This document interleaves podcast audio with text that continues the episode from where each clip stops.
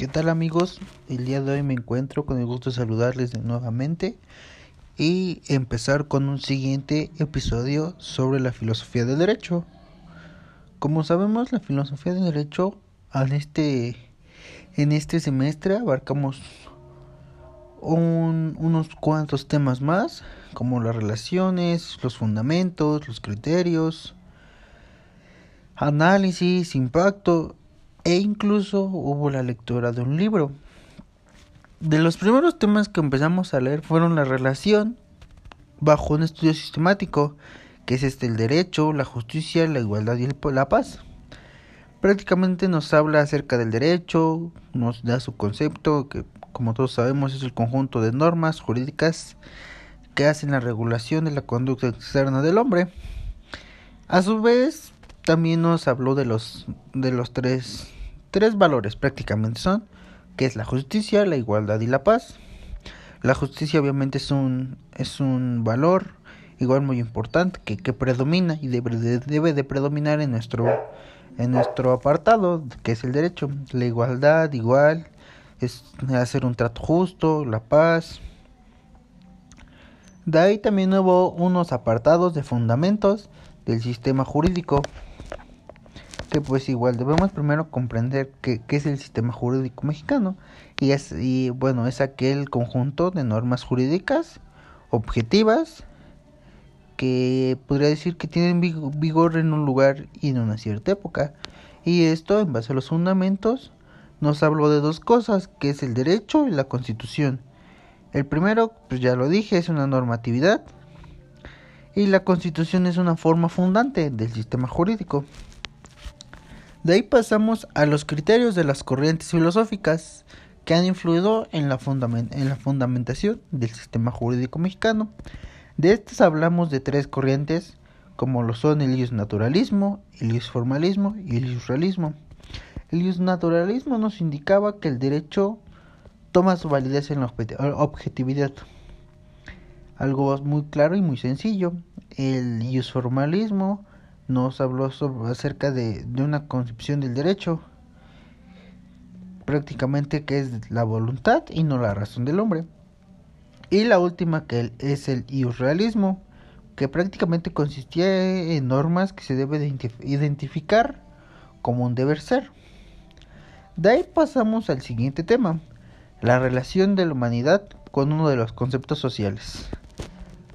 Primero debemos entender que la humanidad es una actitud, o, prácticamente las, las características que identifican a un, a un individuo. Nos hablamos acerca también de los derechos económicos, sociales y culturales. Y de ahí nos basamos en unos puntos que igual son muy relevantes. Primero, en la autenticidad de los derechos, que el Estado tiene la obligación de adoptar las medidas necesarias para una efectividad eh, prácticamente los derechos. Eh, otro punto era la, sobre las prestaciones materiales que satisfacen pues las necesidades no económicas, sociales, culturales de cada uno de, nosotros. Y la última es que pues prácticamente se deben de ejercer los derechos de una forma correcta. El siguiente fue la relación a la nación contemporánea y la necesidad de interacción en la comunidad internacional. Primero, pues prácticamente debemos de, de, ver que, que, nación proviene de, de latín, natio, que significa lugar de nacimiento. Este lo podemos ver como un concepto histórico y un tanto cultural, pues hace prácticamente referencia como a, a un conjunto de personas que tienen algo en común. Puede ser una lengua, una historia, una cultura, un conjunto de tradiciones prácticamente, como por ejemplo que nosotros festejamos, se podría decir, el Día de Muertos, si en Estados Unidos o en otro país es Halloween, cosas así. De ahí nos fuimos a, un análisis de las revoluciones como cambio de la visión del mundo. Hablamos y platicamos acerca de algunos ejemplos, como lo, lo fueron en su momento la Revolución Francesa, la Revolución Industrial, y pues ni qué hablar de la Revolución Mexicana, que pues, prácticamente son acontecimientos que, que marcaron mucho y movilizaron de una manera diferente. Marcaron un antes y un después. Igual, pues hay varios tipos de revoluciones, como son las políticas, las sociales, las económicas, las científicas, las tecnológicas. Y de ahí podemos pasar al impacto de la filosofía del derecho en la nación contemporánea global. Primero, pues debemos de ver su impacto en la sociedad, el cómo ha influido, si es de una buena manera o de una mala manera. Así que prácticamente como las funciones que, que, que esta filosofía del derecho de relaciona que en pocas palabras pues estudia al derecho, estudia las visiones, los problemas y los retos que, que, van surgiendo, ¿no? Cada, cada, cada vez en el derecho y pues tratar de, de resolverlos de una forma pues agradable. De ahí nos pasamos a, a un libro que, que, que, que le encuentra un poco, un poco de relación con el, el, anterior, que igual se los mencioné en, en, el episodio anterior, que es El elogio de los jueces. Es un libro acerca de, de, una relación ¿no? que conlleva el, el, abogado y el juez. Prácticamente nos, nos va indicando, ¿no? Como lo digo, hay una cierta relación con el anterior, nos va indicando como a la formación, a que debemos de tener un criterio, un carácter, pues una forma de que de que en nosotros recae mucho la justicia, tanto en el juez como en nosotros. No, no debemos dejar de corrompernos, no debemos hacer las cosas bien. Y pues amigos, esto fue todo. Igual, si les gusta, si quieren escuchar videos de, de otras cosas, con gusto háganmelo saber. Y pues nos pueden seguir en mis redes sociales como Emanuel LG, Twitter, Facebook, Instagram y ahí estaré escuchando sus mensajes. Y bueno, eso es todo por hoy. Que tengan un excelente día. Me despido, su amigo Emanuel Lozano. Gracias. Hey, ¿qué onda? Buenos días. ¿Qué tal amigos? El día de hoy hablaremos en este nuevo podcast sobre algunos temas relacionados con la teoría constitucional. Los temas que abordaremos son derecho, política y Estado, la Constitución y sus elementos, su, fin y su función de la Constitución, las partes que integran la Constitución, la soberanía y supremacía constitucional, la teoría del poder constituyente de Sieyes, el poder constituyente originario y derivado, y las atribuciones y limitaciones del poder constituyente originario y derivado. Muy bien, empecemos con el, el tema de derecho, política y Estado. Eh, bueno, como lo dice el título, son tres conceptos básicos para sobre la Constitución. En el, en el primero, que es el derecho, podemos entender que es un conjunto de, de aptitudes de que acá que a cada individuo se le otorga por el simple hecho de pues nacer en un territorio. Por otra parte, la política la podemos ver o entender como una forma de, no sé, de litigar para obtener un puesto político y poder gobernar a, pues sí, a un cierto territorio o nación. Y el otro es que el Estado, pues es una organización sobre un territorio establecido, esto bajo un dominio de gobierno. De ahí pasamos a la Constitución y sus elementos.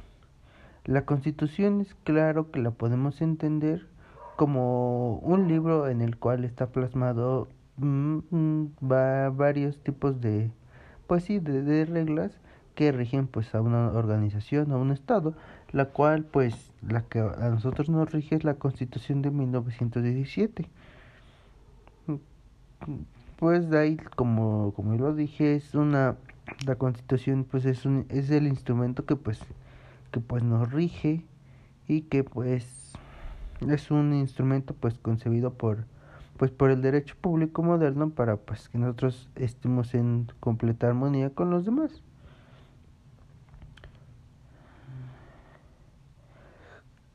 Tomando en cuenta ahora la función y el fin del estado pues la constitución como lo dije surge de surge del poder constituyente para dar decisiones fundamentales que pues afecten o favorezcan al, al, pues al mismo ser social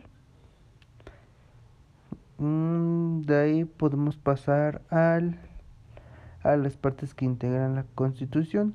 En esta mm, hablaremos acerca de la parte dogmática y la parte gramática.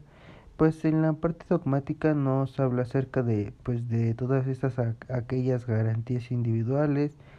Pues en esta parte pues están presentes los derechos como la educa como una educación laica y gratuita la libertad religiosa la propiedad de tierra y por otra parte en la parte gramática no, pues nos dicta la, la forma en la que se se organiza eh, el país y en este caso son los las, los derechos y las obligaciones de cada uno. De ahí seguimos al siguiente tema, la, la cual es la soberanía y supremacía constitucional. La soberanía, pues prácticamente en teoría política, que es a lo que nosotros nos debemos de referir, es la es la que la que designa pues la Suprema Corte, la Suprema Corte y es la que posee poder último e inapelable sobre algún sistema de gobernabilidad. Este, de ahí podemos entender que la soberanía de las personas es la base moderna de los estados democráticos a través del mundo. Y bueno, por otra parte, la supremacía constitucional, pues la, la debemos entender como aquella cualidad que posee únicamente de la Constitución como una norma jurídica. De aquí nacen dos principios, que uno es el de legalidad, que es conforme al cual todo acto contrario carece de valor jurídico, y el otro es que cada órgano tiene su competencia, que no es delegable. De ahí nos seguimos a la teoría del poder del constituyente de Sieyes. Que bueno, esta teoría la podemos entender como la voluntad política que determina la existencia de una unidad política. Bueno, en sí el poder constituyente pues es una necesidad para, para la constitución escrita. Asimismo, la constitución pues no puede ser pensada racionalmente si no es a partir de, de este poder. Y pues en resumidas cuentas termina siendo una voluntad originaria, soberana y suprema que tiene un pueblo. Siguiendo con el poder constituyente originario y derivado que pues es como una clasificación y pues el poder constituyente originario lo podemos entender como aquel que, que no puede encontrar fundamento fuera así. Este poder pues no posee límites formales o, o, o materiales. De ahí seguimos al poder constituyente derivado, que es aquel que está establecido en la propia, constitución y que debe intervenir cuando se trata de reformar la Constitución. Este pues es ejercido siempre por una asamblea o un congreso. Y tendríamos por último las atribuciones y limitaciones del poder constituyente originario y el poder constituyente derivado.